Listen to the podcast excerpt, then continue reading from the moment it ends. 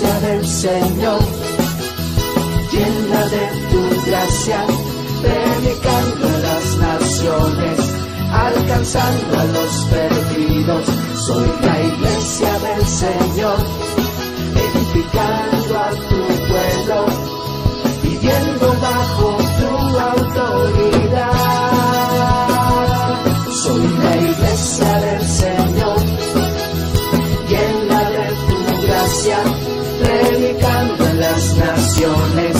alcanzando a los perdidos. Soy la iglesia del Señor, edificando a tu pueblo, viviendo bajo tu autoridad.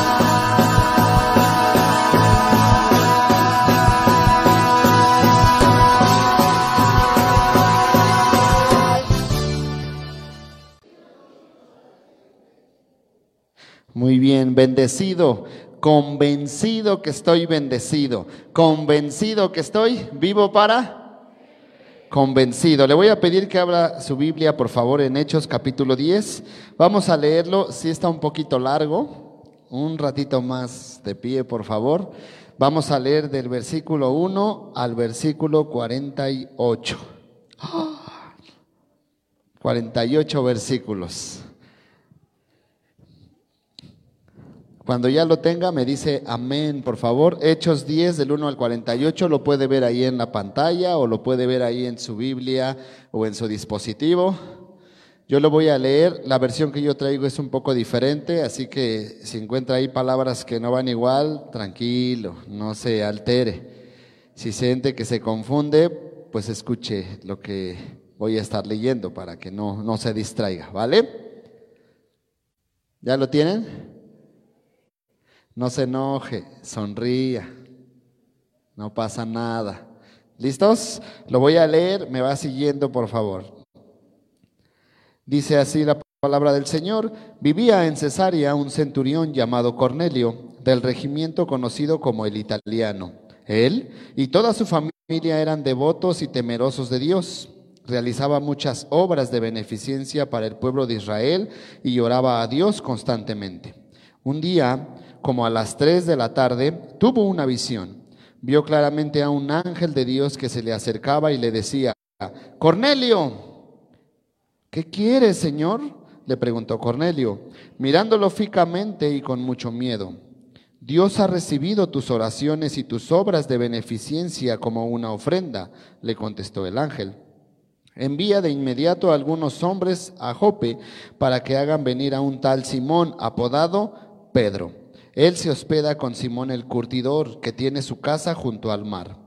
Después de que se fue el ángel que le había hablado, Cornelio llamó a dos de sus siervos y a un soldado devoto de los que le servían regularmente. Les explicó todo lo que había sucedido y los envió a Jope. Al día siguiente, mientras ellos iban de camino y se acercaban a la ciudad, Pedro subió a la azotea a orar. Era casi el mediodía. Tuvo hambre y quiso algo de comer. Mientras se lo preparaban, le sobrevino un éxtasis. Vio el cielo abierto y algo parecido a una gran sábana que suspendida por las cuatro puntas descendía hacia la tierra. En ella había toda clase de cuadrúpedos, como también reptiles y aves. Levántate, Pedro, mata y come, le dijo una voz. De ninguna manera, Señor, replicó Pedro. Jamás he comido nada impuro o inmundo. Por segunda vez le insistió la voz. Lo que Dios ha purificado, tú no lo llames impuro. Esto sucedió tres veces y enseguida la sábana fue recogida al cielo. Pedro no atinaba a explicarse cuál podría ser el significado de la visión. Mientras tanto, los hombres enviados por Cornelio, que estaban preguntando por la casa de Simón, se presentaron a la puerta. Llamando, averiguaron si allí se hospedaba Simón, apodado Pedro. Mientras Pedro seguía reflexionando sobre el significado de la visión, el Espíritu le dijo, mira Simón, tres hombres te buscan, date prisa, baja y no dudes en ir con ellos porque yo los he enviado. Pedro bajó y les dijo a los hombres, aquí estoy, yo soy el que ustedes buscan. ¿Qué asunto los ha traído por acá? Ellos le contestaron, venimos de parte del centurión Cornelio, un hombre justo y temeroso de Dios, respetado por todo el pueblo judío. Un ángel de Dios le dio instrucciones de invitarlo a usted a su casa para escuchar lo que usted tiene que decirle. Entonces Pedro los invitó a pasar y los hospedó. Al día siguiente, Pedro se fue con ellos acompañado de algunos creyentes de Jope. Un día después llegó a Cesarea. Cornelio estaba esperándolo con los parientes y amigos íntimos que había reunido. Al llegar Pedro a la casa, Cornelio salió a recibirlo y postrándose delante de él, le rindió homenaje. Pero Pedro hizo que se levantara y le dijo, ponte de pie, que solo soy un hombre como tú. Pedro entró en la casa conversando con él y encontró a muchos reunidos. Entonces les habló así, ustedes saben muy bien que nuestra ley prohíbe que un judío se junte con un extranjero o lo visite, pero Dios me ha hecho ver que a nadie debo llamar impuro o inmundo. Por eso, cuando mandaron por mí, vine sin poner ninguna objeción. Ahora permítanme preguntarles, ¿para qué me hicieron venir? Cornelio contestó, hace cuatro días a esta misma hora, las tres de la tarde, estaba yo en casa orando. De repente apareció delante de mí un hombre vestido con ropa brillante y me dijo, Cornelio, Dios ha oído tu oración y se ha acordado de tus obras de beneficencia. Por lo tanto, envía a alguien a Jope para hacer venir a Simón, apodado Pedro, que se hospeda en casa de Simón el curtidor junto al mar. Así que inmediatamente mandé a llamarte, y tú has tenido la bondad de venir. Ahora estamos todos aquí en la presencia de Dios para escuchar todo lo que el Señor te ha encomendado que nos digas. Pedro tomó la palabra y dijo, ahora comprendo que en realidad para Dios no hay favoritismos sino que en toda nación Él ve con agrado a los que le temen y actúan con justicia. Dios envió su mensaje al pueblo de Israel anunciando las buenas nuevas de la paz por medio de Jesucristo, que es el Señor de todos. Ustedes conocen este mensaje que se difundió por toda Judea, comenzando desde Galilea, después del bautismo que predicó Juan. Me refiero a Jesús de Nazaret cómo lo ungió Dios con el Espíritu Santo y con poder, y cómo anduvo haciendo el bien y sanando a todos los que estaban oprimidos por el diablo, porque Dios estaba con él. Nosotros somos testigos de todo lo que hizo en la tierra de los judíos y en Jerusalén. Lo mataron, colgándolo de un madero, pero Dios lo resucitó al tercer día y dispuso que se apareciera no a todo el pueblo, sino a nosotros, testigos previamente escogidos por Dios, que comimos y bebimos con Él después de su resurrección.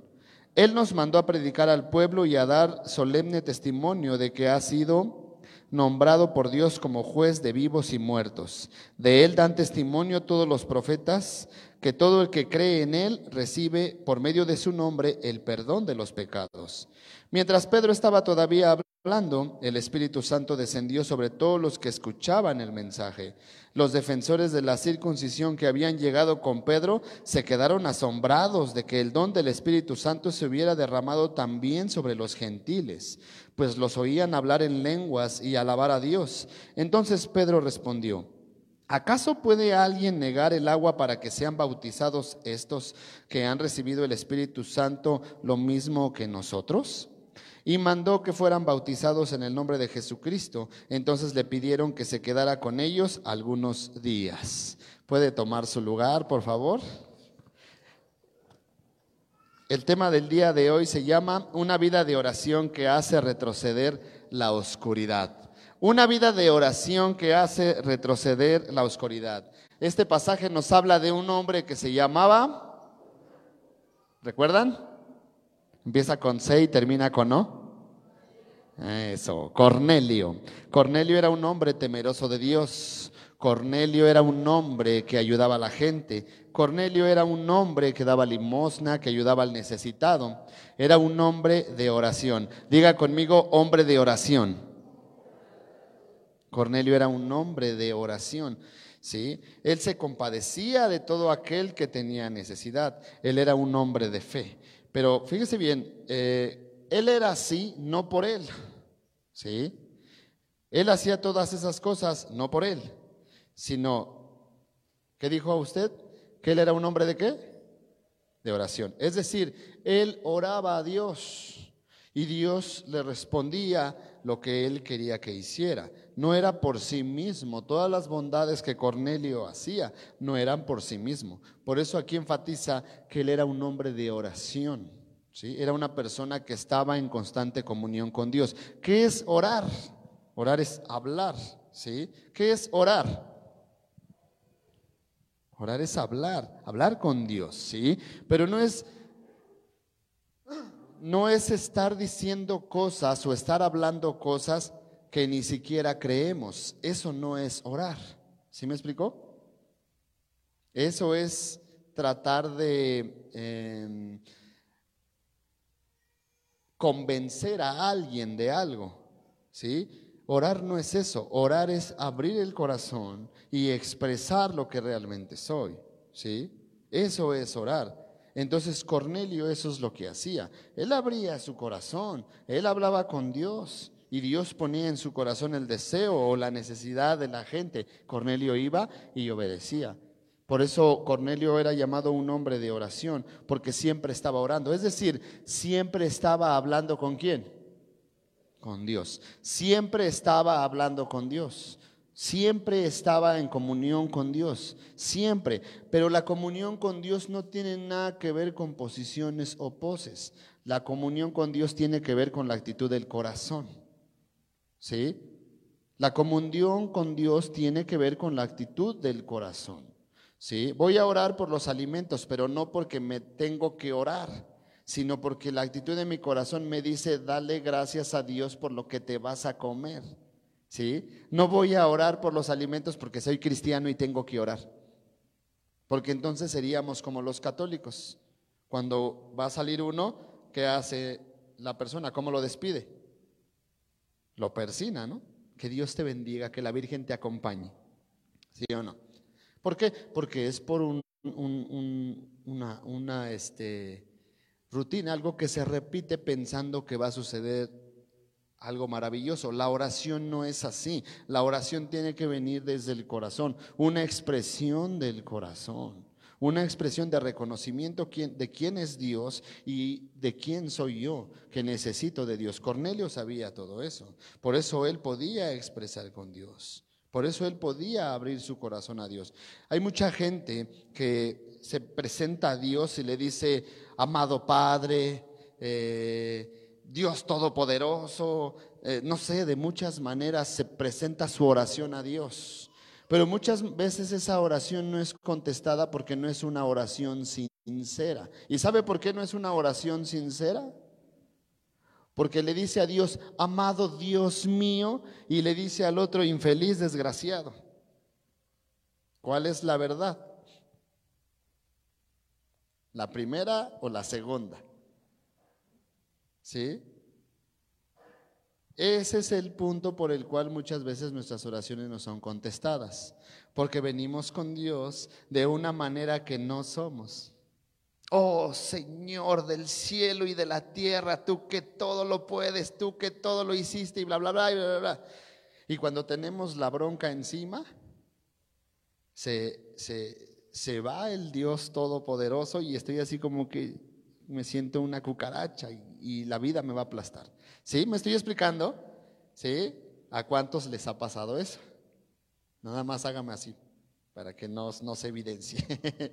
claro, claro que nos pasa eso. Sí, claro que nos pasa eso. Hay gente que dice, yo soy gente de oración, pero al mismo tiempo es gente de broncas. Y no porque eh, las broncas se manifiesten para atacarlo, sino porque no sabe cómo resolver las broncas, los problemas. ¿Sí me explicó? Por eso dicen, ora por mí. Claro que sí. Es que yo he orado y como que siento que Dios no me oye. No. ¿Por qué? Porque no reconoces tu condición delante de Dios. ¿Sí? Y entonces se convierte la, la oración como en un acto de magia. ¿Sí me estoy explicando? Y la oración no es magia, la oración es una convicción de con quién estoy hablando. ¿sí? Yo estoy seguro que Dios va conmigo, porque Él lo dijo en Mateo, que estará con, con nosotros todos los días. Donde quiera que yo voy, yo estoy convencido de que Dios va conmigo. Yo estoy convencido de que Dios va conmigo. Cuando vamos a comer en algún lugar, decimos, gracias Dios por estos taquitos, por esta birria, por este pozole, por esta, esto que nos vamos a comer. Gracias Dios. Lo bendecimos. Amén. ¿Sí me explicó? Porque el conocer a Dios me hace saber cómo es Dios, qué piensa Dios. ¿Sí? Yo conozco a mi esposa y cada vez que voy a hablar con ella no le digo, oh amada esposa mía, la más bella entre todas las mujeres, la única y más sabia, la que todo lo puede, la que la, la más inteligente. ¿Me puedes acompañar a las tortillas? No hago eso. Simplemente le digo, vamos a las tortillas, vámonos. ¿Sí me explicó? Pero muchas veces hacemos eso, eso con Dios. Oh, amado Dios, tú que todo lo puedes y bla, bla, bla, bla, bla, bla. ¿Me sanas? Y yo me imagino a Dios viendo y diciendo, ¿por qué no me dices que te sane? Nada más. ¿Por qué me tienes que entrar, echar tanto rollo que ni siquiera tú mismo te lo crees? Porque pensamos que son las palabras las que traen el poder. No, es la convicción del corazón. Debemos estar convencidos a quien le oramos. Debemos estar convencidos con quien estamos. ¿Y quién es el que nos convence? El Espíritu Santo. Por eso debemos buscar la llenura del Espíritu Santo para que seamos convencidos de quién es Dios y de lo que va a hacer Dios. ¿Sí? Viene alguien y te dice, agárrate porque el próximo año va a subir el pollo. ¿Cuánto vale el pollo? 100 pesos. Ah, pues va a subir a 300 pesos el kilo. ¿Qué vamos a hacer? Y le decimos, si es cierto, ¿qué vamos a hacer? Dios nos ayude, Dios nos guarde. ¿Por qué? Porque no estamos convencidos que el que nos alimenta, ¿quién es? El que nos sostiene, ¿quién es? El que nos sustenta, ¿quién es? Pero eso lo tenemos acá. Tenemos que bajarlo a dónde? Aquí. Y cada día que pasa es la oportunidad que Dios nos da para convencernos de lo que creemos, que sea una realidad. Por eso cuando salgas de aquí y se presente una situación compleja, tienes que pensar, ah, esto es para convencerme. Esto es para que yo esté convencido de quién es mi Dios y de quién soy yo en Dios. Cuando estemos convencidos, lo que vamos a hacer es obedecer a Dios. ¿Sí? ¿Por qué? Porque estoy convencido de lo que Él es. Y estoy convencido que toda palabra que Él me diga, la voy a llevar a cabo. Pero si yo no estoy convencido de quién es Dios, lo que Él me diga, voy a pensar, ¿será de Dios o no será de Dios? Te roban y Dios te dice, perdona al que te robó. ¿Será de Dios o no será de Dios? Ese infeliz me robó, desgraciado. ¿Será de Dios? Pues dudamos porque no conocemos a quién. A Dios. ¿Sí? Entonces Cornelio sabía quién era Dios. Por eso él oraba a Dios y él hacía lo que Dios ponía en su corazón, que iba y ayudaba. Ahora, eh, la oración de Cornelio siempre lo llevaba a experimentar cosas sobrenaturales. Una de ellas fue la visión que él tuvo. Sus ojos espirituales fueron abiertos y su oído fue destapado para escuchar la voz de Dios. ¿sí? Los ojos espirituales de Cornelio fueron abiertos y su oído fue destapado para escuchar a Dios. Eso es lo que provoca la oración cuando constantemente estamos hablando con Dios, se habilitan los sentidos espirituales y podemos ver lo que Dios ve, podemos escuchar lo que Dios está diciendo, porque nos salimos a la atmósfera espiritual y entonces desde ahí empezamos a ver todo. Hay gente que pregunta, es que ¿cómo ves lo que Dios ve? Es que cómo escuchas la voz de Dios. Es que yo quiero que Dios me hable, pero no lo escucho. ¿Cómo sé que es Dios que está hablando? Lo que pasa es que tú quieres agarrar a Dios en tus pensamientos. Quieres que Dios se presente aquí tal cual piensas.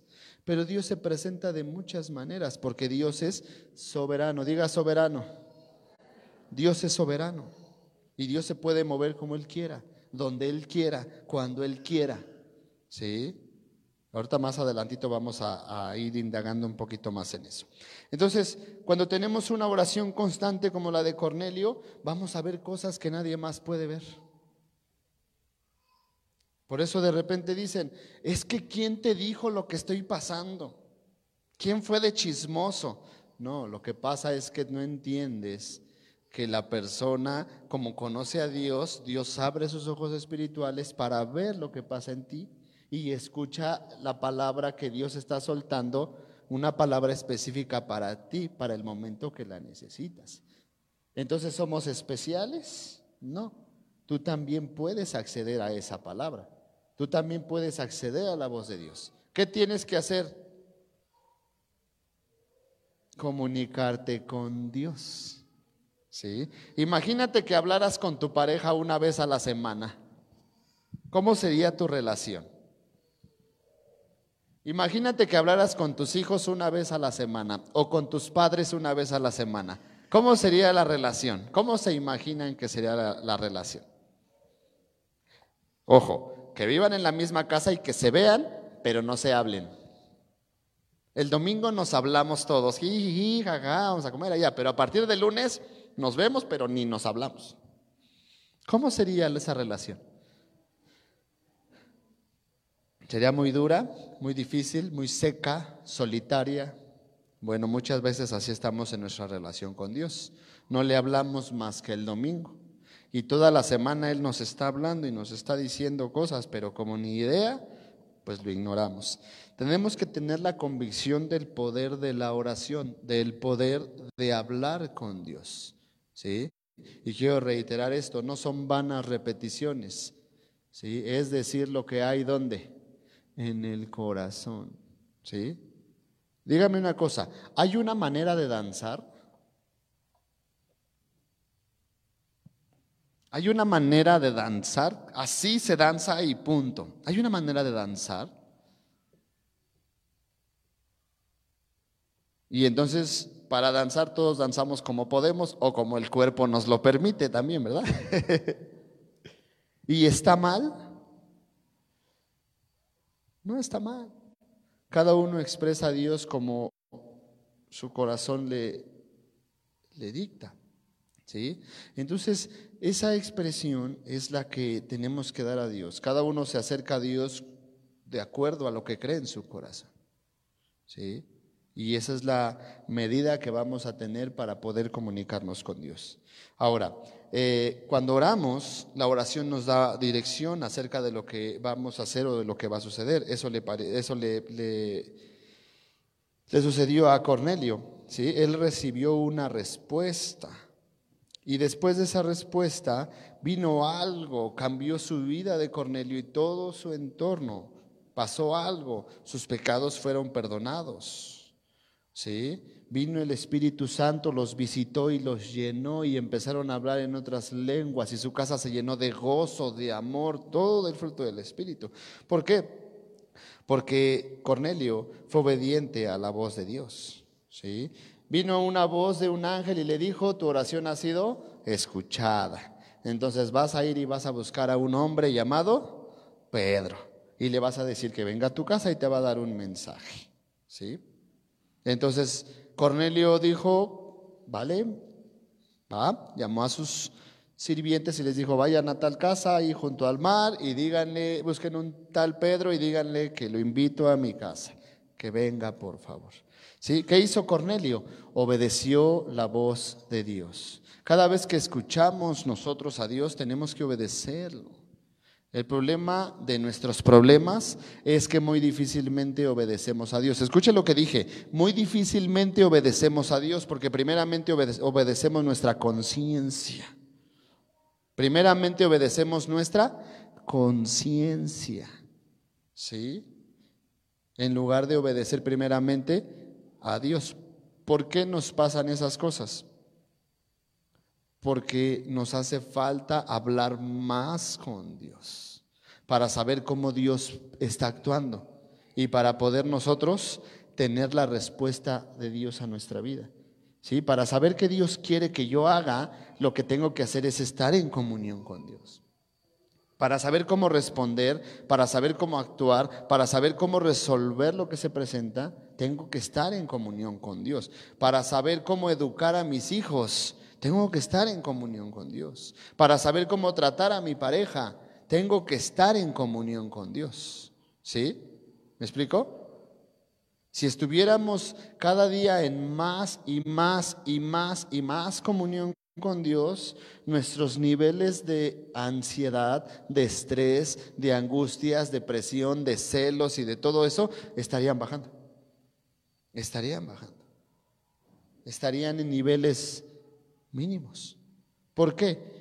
Porque estaríamos convencidos de a quién le oramos, de quién nos escucha. Pero parece que nuestros niveles de estrés cada vez suben más, ¿sí o no? Y más los lunes, ¿verdad? Suben más, suben más, y van subiendo, y van subiendo, y van subiendo. Y hoy el estrés creo que ya está, es una enfermedad. ¿sí? Y va subiendo, y la angustia y la preocupación y la ansiedad y todas estas cosas. ¿Por qué? Porque vamos a Dios, escuchamos a Dios, pero no obedecemos a Dios. No obedecemos a Dios. ¿Sí? Ese es el punto. Tenemos que obedecer a Dios. Cada vez que usted viene aquí a la iglesia y escucha un mensaje del que esté aquí arriba, usted está recibiendo un mensaje de Dios. Y usted decide si lo obedece o no lo obedece. Si lo escucha o está. Usted lo decide. ¿Sí? Usted lo decide. No es la persona que está aquí arriba. ¿Quién es? ¿Eh? Despierte tantito. Yo sé que hace frío. Es Dios. Cuando usted empiece a ver que Dios le está hablando, va a dejar de verlas a las personas y va a dejar de pensar, este sí, este no, este sí, este no. ¿Sí? Va a dejar de ver a la gente y entonces va a empezar a recibir el mensaje que Dios tiene para usted. Pero para que eso suceda necesita estar en comunión con Dios. Ore a Dios por todo. ¿Escuchó lo que dije? Ore a Dios por todo. No necesita preparar un momento celestial para orar. Ore a Dios por todo. ¿Sí? Cuando me dicen, oras por mí, sí, dime, ¿aquí? ¿Estamos en el mercado? Pues no me estás diciendo. Pues sí, pero yo pensé que ibas a ir a tu casa y a tu aposento y en tu cuarto ibas a preparar el ambiente con música y todo y ahí. Ah, eso es aparte. Pero ahorita de una vez, Dios bendícelo, dale gracia, fortalecelo en las dificultades, acompaña donde quiera que vaya, en el nombre de Jesús. Amén. Ah, ¿Oré o no oré? ¿O necesito hacer todo el rudimento? Amado Dios mío. No, es una palabra que sale de dónde? Del corazón. Es una palabra que sale del corazón. Es una expresión de reconocimiento de quién es Dios y de lo que le estoy pidiendo a Dios que haga. Eso es orar. Por eso le repito, ore por todo. Va a ir al baño, ore a Dios. Dios, voy al baño, por favor, que todo salga bien. Va a ir al mercado, Dios, pongo en tus manos lo que voy a comprar en este día provee que sea suficiente. ¿Sí? Antes de ver cuánto lleva y para cuánto le alcanza, pónganlo en las manos de Dios. Va a salir a trabajar, Dios, pongo en tus manos el camino, el camión que me lleve o lo que me lleve. Voy en tu nombre. Va a empezar a trabajar, Dios, pongo en tu nombre este trabajo, dame la fuerza, la sabiduría para ser el mejor empleado, la mejor empleada. Amén. Esa es la oración. Esa es una oración eficaz porque no está llena de palabrerías. ¿De qué está llena? de convicción. Estoy convencido a quien le estoy llorando. ¿Sí me explicó? Y se lo voy a hacer más claro. Estoy convencido de quienes son parte del ministerio de alabanza. Estoy convencido de que traen un corazón para servir, que yo sé que le puedo decir a cualquiera, puedes levantar ese cable y echarlo en la caja y lo va a hacer. Porque estoy convencido de qué? De quién es mi equipo. ¿Por qué? Porque hablo con ellos, porque les mando mensajes porque estamos platicando, porque convivimos, porque estamos en constante ¿qué? comunión. Y ellos saben que cuando me mandan un mensaje o me marcan o quieren hablar conmigo, estoy disponible para ellos. ¿Por qué? Porque estamos en qué? En comunión. ¿Sí? Y yo sé que si le digo a alguien que haga eso, lo va a hacer y no lo va a dejar ahí botado. ¿Por qué? Porque lo conozco. Esa comunión es la que tenemos con Dios. No crean que me hacen caso porque estoy muy guapo. Ya sé que estoy guapo, pero no es por ahí. ¿Sí? Es por lo que Dios ha puesto en sus corazones y es por lo que Dios ha puesto en mi corazón. Y se desata esa comunión, esa relación. Pero cuando nos desconectamos, entonces es donde empiezan las malas conversaciones, porque ya no hablan conmigo, ya hablan con quién? Entre ellos, de mí. Ah, qué fuerte, ¿verdad? Ya no hablan conmigo, ya hablan entre ellos de mí y del pastor y de todos. ¿Por qué? Porque la relación que se hizo se cortó, se fracturó. Y la Biblia está con ejemplos en los cuales ya iban con otras personas en lugar de ir con el rey. En lugar de ir con Dios ya iban con otros. ¿Sí? La, la comunicación se fractura y empieza a tener malas conversaciones. Ahí empiezan las malas conversaciones. Por eso Jesús en su sabiduría les dijo a los discípulos, ya no los llamaré siervos, ahora los llamaré, ¿cómo? Amigos. ¿Tiene usted amigos aquí en la iglesia? Pero me lo dice como con miedo. ¿Tiene amigos en la iglesia? Bueno, si no tiene amigos, sea usted el amigo de todos. ¿Sí? Y si usted tiene muchos amigos, pues busque más amigos. ¿Sí? Por eso Jesús busca siempre la cercanía. Y la cercanía viene con la honestidad del corazón, con un corazón sencillo, poder hablar, poder caminar. Es lo que hacía eh, Cornelio, por eso su oración fue respondida. Entonces, del otro lado, Cornelio estaba de este lado. Vamos ahora del otro lado, vamos a la casa de Pedro. ¿sí? ¿Quiere ir a la casa de Pedro? Vamos a la casa de Pedro. Pedro subió a la azotea y se puso a orar. ¿Dónde oró? ¿Dónde oró? Dígame si la azotea es un lugar especial de oración. Díganme si la azotea es un lugar celestial, super espiritual para orar. ¿Dónde oró? ¿Alguien ha orado bañándose? ¿Alguien ha orado caminando en la calle?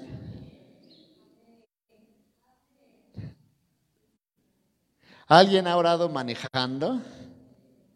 ¿Alguien ha orado comiendo? Ah, Dios, por favor. ¿Alguien ha orado durmiendo? Estás dormido y de repente te despiertas hablando en lenguas.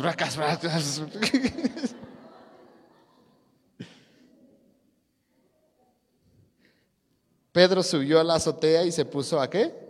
A orar. Estaba orando ahí. Y de repente pues del cielo descendió, ¿no? Vio una visión, descendieron ahí un manto con alimentos, con animales y todo. Y Pedro respondió que, ¿qué es eso? No voy a comer eso, me he, me he mantenido puro, me he mantenido en la sana doctrina, me he mantenido sin contaminarme y me dices que coma eso. Estás mal, Dios. Y Dios le dijo, Pedro, mata y come. ¿Sí? Yo hice eso. No llames impuro lo que yo limpié. Eso pasa. ¿Por qué? Porque Pedro tenía ya en su pensamiento una manera de manifestarse de Dios. Incluso Pedro tenía la enseñanza de que el Evangelio no era para los gentiles. Los gentiles eran las personas que no eran judías, no eran judíos, esos son los gentiles. Entonces Pedro creía que el Evangelio era solamente para los judíos, nada más, no para los gentiles, era nada más para ellos. Y Dios le dijo, no, no es así, alcanza para todos.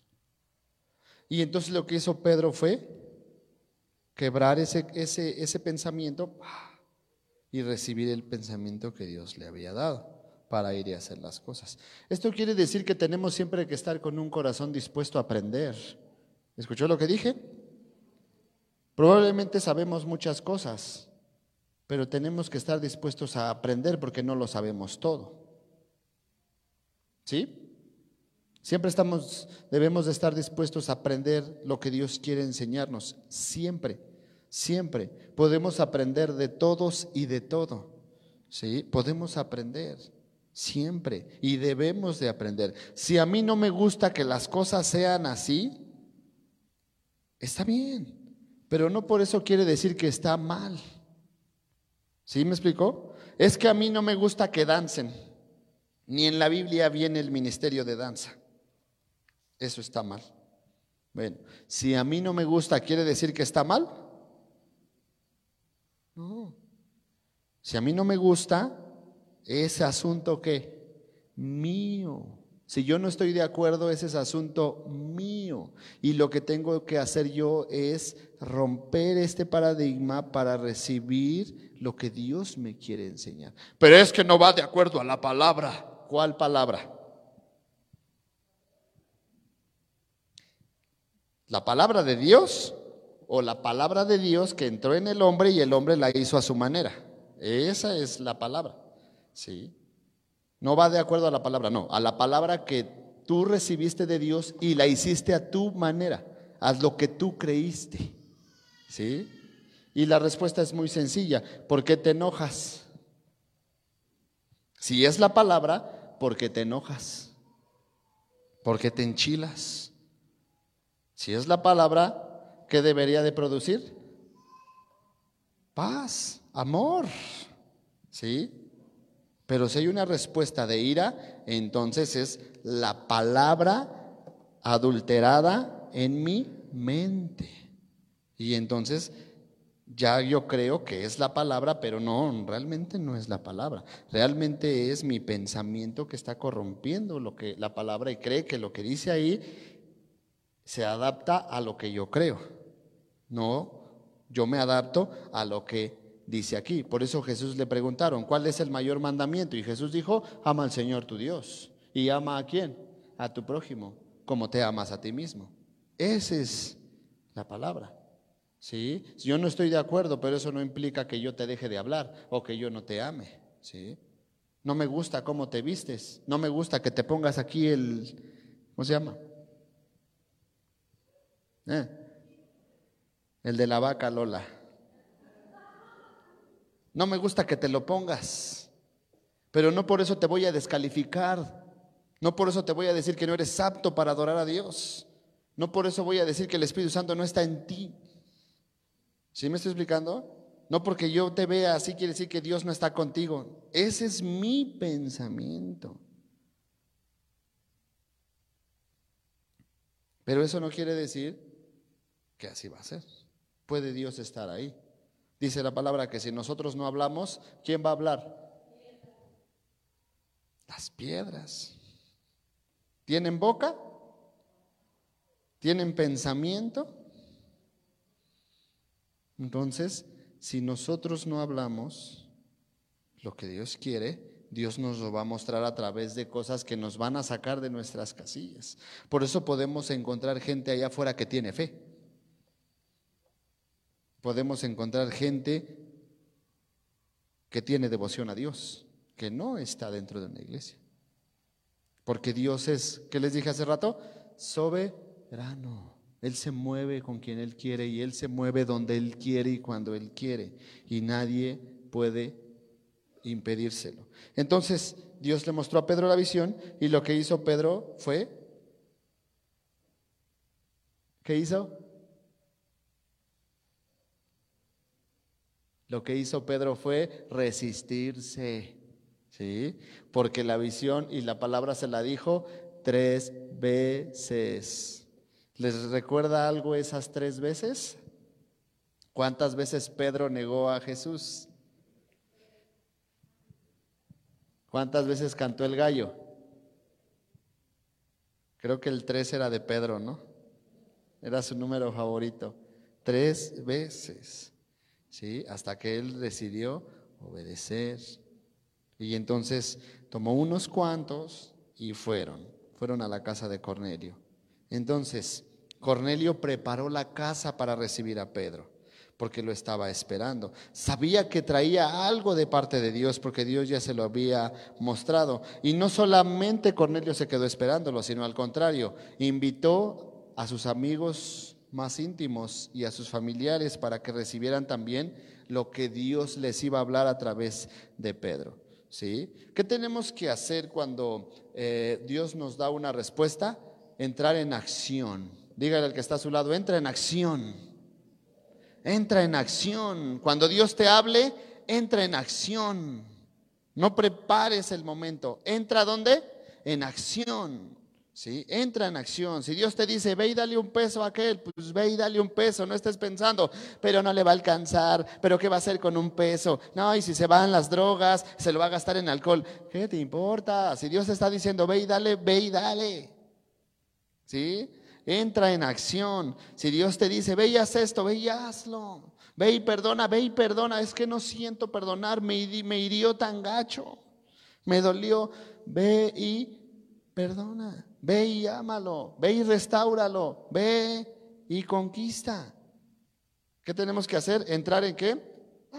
En acción. Cuando Pedro empieza a hablar de la obra de Jesús, de la resurrección, pasó algo maravilloso el Espíritu Santo se derramó sobre todos los que estaban ahí.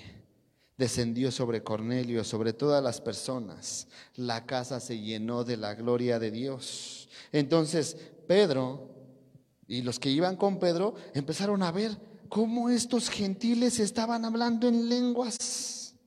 Se supone que para ellos no estaba el Espíritu Santo. Se supone, pero cómo ellos empezaron a hablar en lenguas a recibir al Espíritu Santo. Entonces Pedro volteó y vio a sus amigos que tenían ese mismo concepto de él. Y Pedro entendió que cuando Dios le mostró la visión, le dijo que no llamara inmundo a lo que él había santificado, es decir, a las personas. Todos alcanzaban el Evangelio. Y después dice algo muy interesante, Pedro. ¿Habrá ahorita algo que impida que ustedes se bauticen? Entendió, entendió que eran aceptos para Dios y les ayudó para seguir con su camino.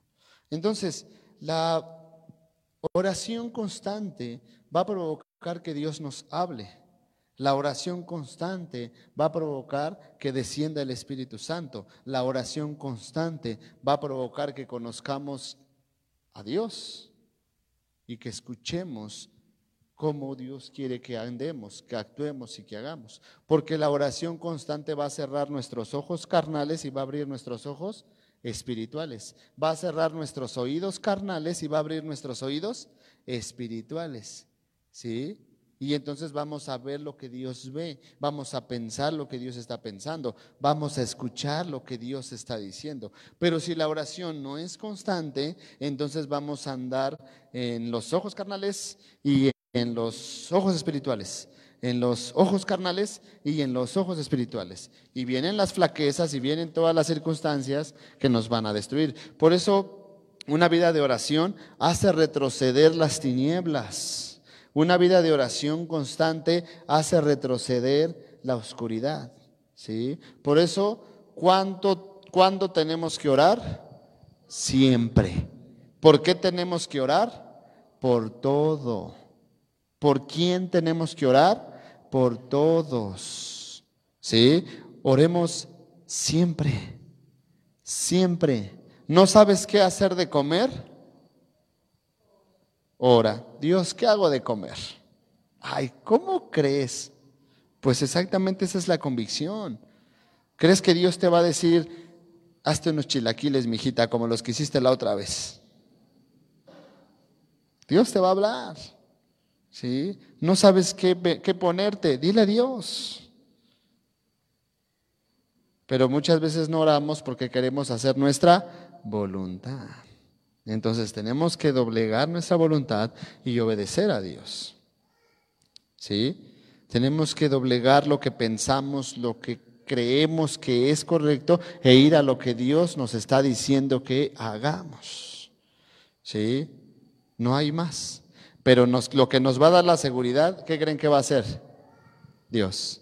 Por eso insistimos, venga a la iglesia, vaya a la célula, venga a la iglesia, venga a la iglesia, vaya a la célula, porque ahí va a encontrar el consejo. ¿Quién le da el consejo?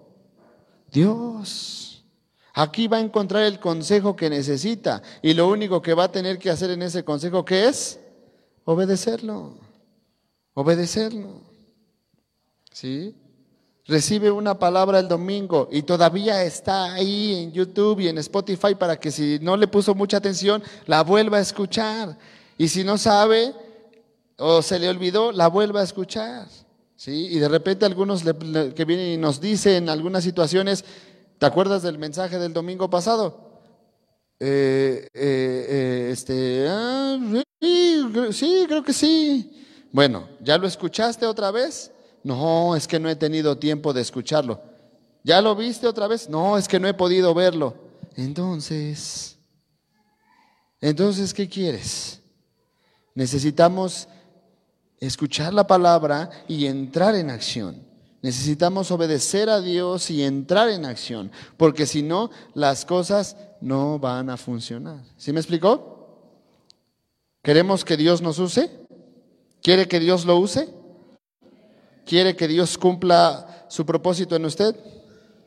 ¿Y sabe cómo va a suceder eso? Entrando en acción. Entre en acción. Entre en acción. Si sirve, sirva más. Si ora, ore más.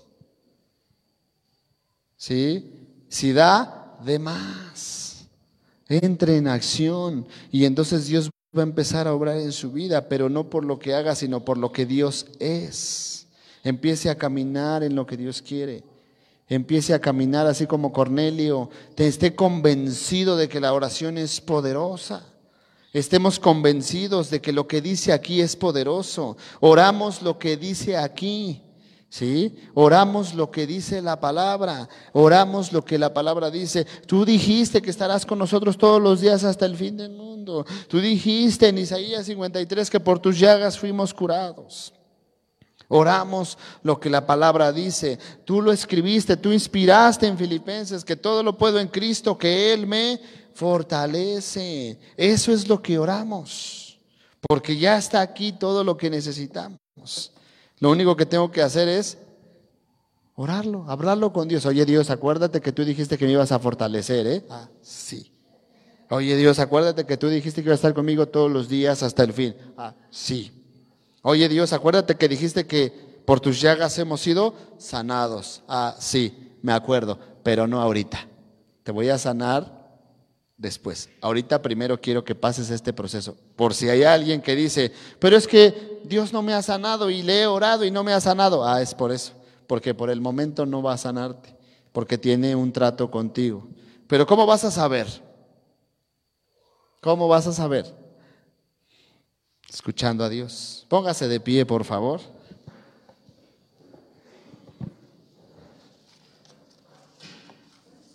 Estírese lo más que pueda. Estírese.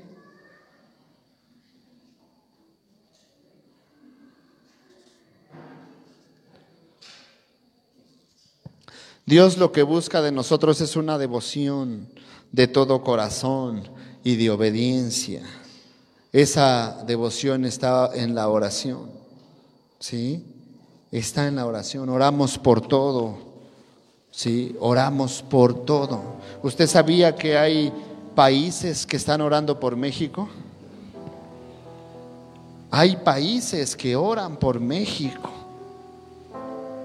Por eso México es bendecido, porque hay gente orando por México. ¿Sabía usted que hay gente orando por usted? ¿Por su familia? ¿Por sus hijos?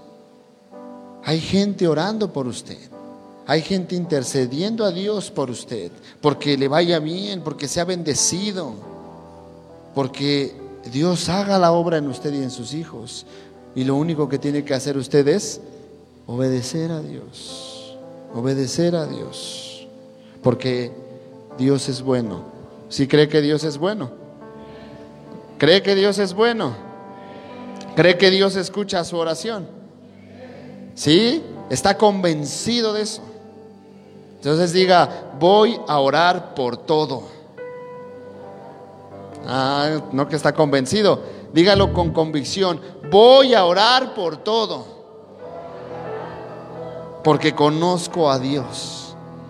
Esa es nuestra convicción. Sabemos que Dios nos escucha y que Él está a nuestro favor. Recuerde, estamos, estamos del lado del campeón, estamos del lado del que nunca pierde, estamos del lado del que siempre gana. ¿Qué tenemos que perder? ¿Qué tenemos que perder? Nada porque estamos del lado del que siempre gana, del que no miente, estamos del lado del que es la verdad. ¿Quieres saber cuál es la verdad? Jesús es la verdad. Siga Jesús, siga Jesús. Él es la verdad. Él no cambia, Él es el mismo. Él es nuestra verdad, por eso estamos convencidos. Por eso cada día venimos y venimos y venimos y otra vez venimos. Porque Él es el que nos llena, el que nos sustenta. Él es el que nos ayuda a ser mejores esposos, mejores esposas, mejores padres, mejores hijos, mejores hermanos, mejores amigos. Él es el que pone en nuestro corazón esa necesidad de aceptarnos tal cual somos. Pero todo va en base a pedirle a Él, a hablar con Él. Dios, no puedo con esto. Dios, no puedo con aquello. Dios, esto es mi debilidad. Dios, fortaléceme. Y Dios va a decir, claro, ¿me conoces? Sí, ahí te va la fuerza. Porque Dios es bueno y Él siempre tiene pensamientos de bien y no de mal. ¿Y sabe para qué? Para que tengamos un buen futuro. Eso dice la palabra. Que Él tiene pensamientos de bien y no de mal, para que tengamos un buen futuro. Y ese tiene que ser nuestro pensar siempre. Pensemos bien de la gente. Pensemos bien de las personas para que las personas tengan un buen futuro y una esperanza. Yo pienso que te va a ir bien. Yo pienso que te va a ir bien. Yo pienso que estarás sano. Yo pienso que tu casa será salva, tus hijos cambiarán, porque tengo pensamientos de bien, porque Dios tiene pensamientos de bien, porque el Evangelio alcanza para todos, porque el Espíritu Santo es para todos, no solamente para algunos, es para todos, porque Él es bueno. Cierre sus ojos, por favor y vamos a decirle al Señor esto. Es una oración, pero la vamos a cantar. ¿Sí? Es una oración, pero la vamos a cantar. También hay cantos que se pueden orar. Ahorita lo vamos a hacer. ¿Sí? Cierre sus ojos para que no se distraiga. No es algo celestial, solamente es para evitar las distracciones. ¿Sí? Vamos a decirle al Señor, en totalidad a ti rindo alma y corazón. En totalidad a ti rindo alma y corazón. No tengo nada más que dar. Mi buen Señor. En totalidad a ti otra vez. En totalidad a ti. Rindo mi alma y mi corazón. Rindo alma y corazón. No tengo nada más que dar. No tengo nada más que dar. Tómame, aquí estoy. Tómame aquí. Vamos a decirle muy fuerte, tómame en tus brazos, Cristo. Tómame en tus brazos, Cristo. Toma mi vida en tus manos.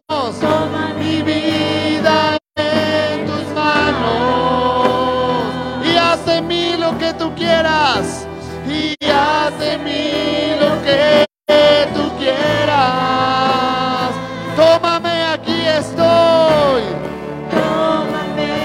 Aquí estoy. Tómame en tus brazos, Cristo.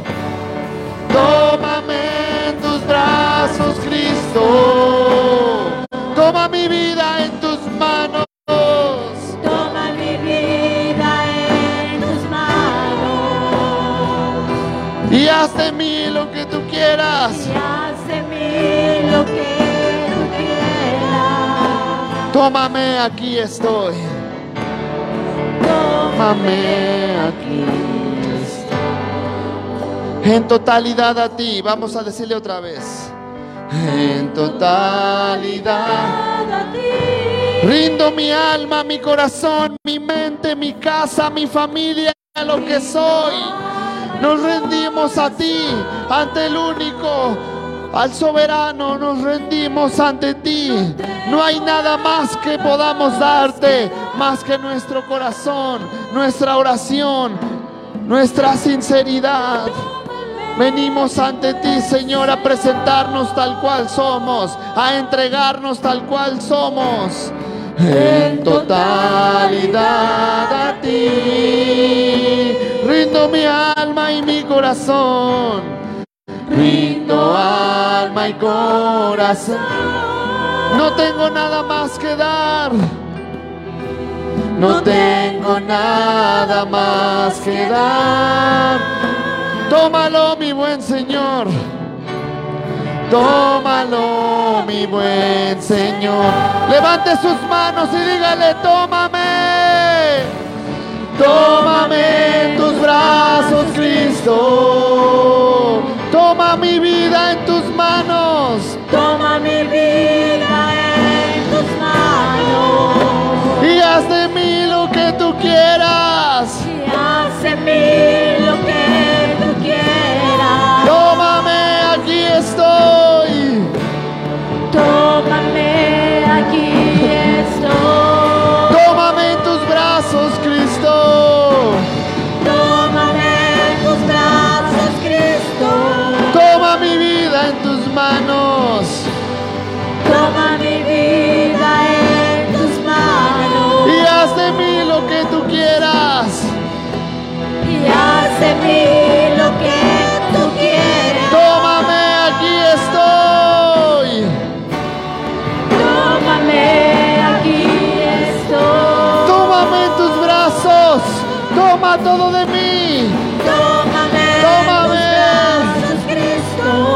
necesito, Señor.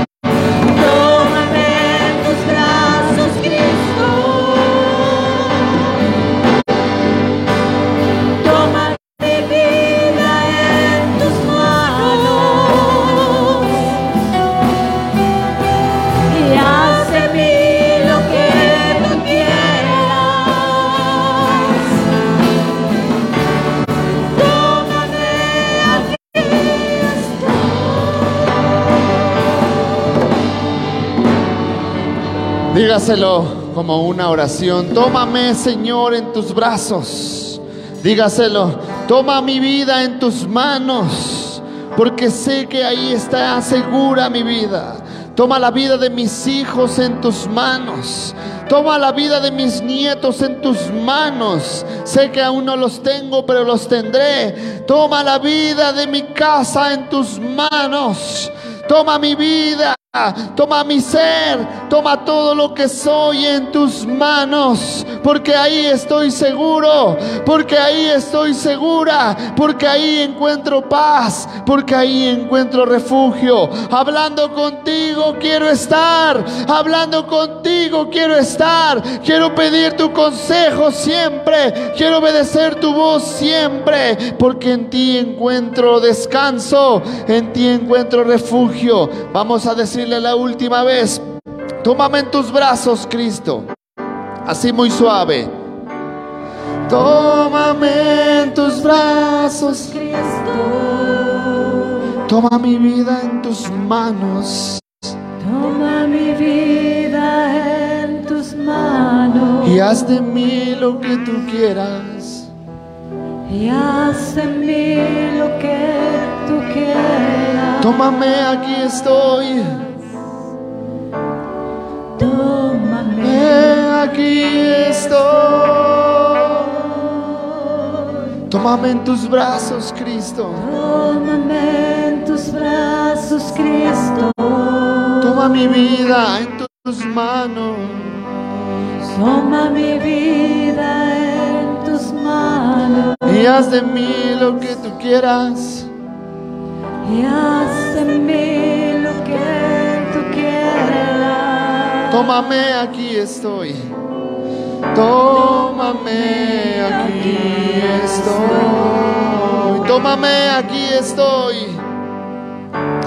Tómame, aquí estoy. Tómame, aquí estoy. Tómame, aquí estoy. Dele un fuerte aplauso a Jesús. Gracias, Jesús. Gracias.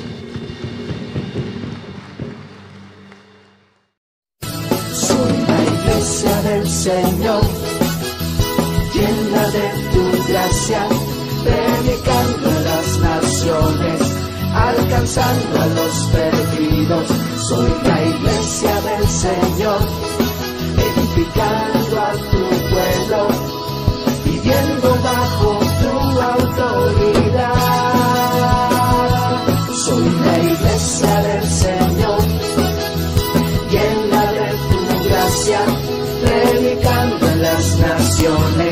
Alcanzando a los perdidos.